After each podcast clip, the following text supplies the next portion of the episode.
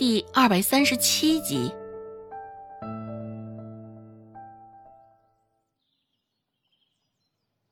周有巧突然的动作，也是惊吓到了周边不少的人。不少围观的人做鸟兽散，一边跑着，一边嘴里嚷嚷着“见鬼，诈尸”的字样。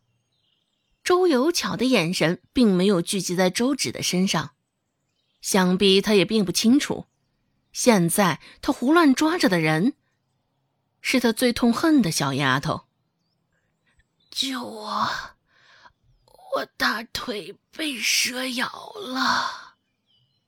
一句话刚说完，周有巧又重新晕倒过去。不过，他倒也将重点全都表达清楚了。看着重新晕倒在地上的周有巧，周芷的嘴角也不自觉地动了动。想到周有巧先前给他使了那么多绊子，若是他撒手不管，也是人之常情。可是，谁让他是个大夫呢？医者父母心，周芷还是该死的心软了。琢磨着刚刚周有巧说的那句话，周芷走上前。一把掀开他大腿间的衣物，的确有两个不易察觉的小孔。周有巧身上的衣物像是碎布一样，凌乱且为粗糙的挂在他身上，仿若只风一吹，那衣物便能轻轻松松从他身上剥落。现在他那大腿一撂出来，周围的人也都是心头一惊，手脚忙乱的设法藏起他们的脑袋。只是脑袋是藏起来了，一双眼睛还是不愿意就此别开，东瞅西看的，还是忍不住往周有巧裸露的大腿上看去，心头一边念叨着有伤风化，不过却乐津津的盯着看个不停。周芷细细的瞧着那两个小孔处，现在那小孔周边还辐射开一圈青紫色。不过范围并不是很大，那蛇的毒素还并不是很烈，扩散的速度也较慢。周有巧应该庆幸，那蛇没有一口咬中他其他的部位。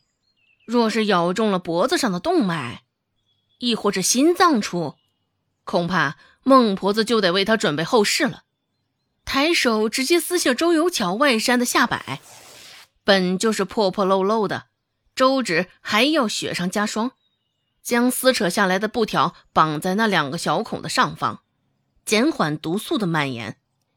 也不知道是哪来的娘们，穿的这般风骚，光天化日之下就这般，哼，真是不知羞啊！哼，一看就是专门出来勾引男人的狐妹子，哼，不要脸！别说那么多了，还是将人给送镇上去吧。哼，指不定他就是装病，等着傻子上钩呢。毕竟都穿成这模样了，会干出什么下作事儿来也是没准儿啊。周围又开始指指点点，议论纷纷了。不过都是相一致的口径，都是一边倒的指责，非议着周有巧。周芷对这些议论也是丝毫不上心，毕竟这矛头指向的并非是他，而是周有巧。换而言之，关他屁事。继续手上的动作，翻翻周有巧的眼皮儿，又给他把把脉。虽说中毒现象不重，但也得及时救治啊。若是耽搁的时间久了，毒素蔓延，可能会影响周有巧日后的行走。想到这儿，周芷转过身，对着身后的人群问道：“谁能来搭把手，把他送到镇上仁惠堂？”不知何时，已经聚集了更多的人了。只是现在周芷这句话问下，愣是没有人吭声，更是没有人主动上前。原本还在议论纷纷的几个人，现在也紧紧的闭上了嘴，生怕这个活儿掉在自己的脑袋上。周芷还小，若是短距离，还能够扶着周有巧撑一撑。只是这里距离镇上还有不少的距离，周芷一个人还真的难以维系。见面前这些人不发一言，周芷也是无奈的摇摇头，自是不能强求。刚想托个人给周家信儿，让周有贵来帮帮忙，一抬眼，看到顾寒生自松安村的方向慢慢踱步而来，每一步都轻巧优雅，似是踏着月光而来，又似是踏着莲花而来。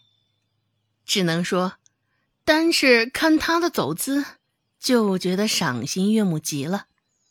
看到顾寒生远远的走来，周芷的心里没由来的跳空了一下，真是太帅了。关键今儿个顾寒生还穿着一袭白色的长裙，这般温润如玉的模样，真是人间少有。周芷也是甚少犯花痴。这次盯着顾寒生的身影，也是足足呆滞了良久。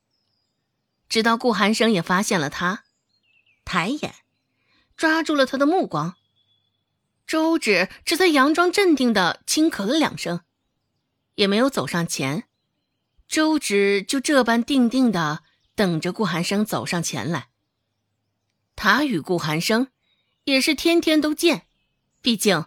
周芷也不是什么矜持的人，放着免费的午餐不蹭，那还真的是有些对不住他的胃啊。顾寒生腿长，没一会儿就走来了。看到周芷，顾寒生脚上也是稍稍停顿，刚想抬脚继续，却被周芷叫住了。本集播讲完毕。感谢您的收听，感兴趣别忘了加个关注，我在下集等你哦。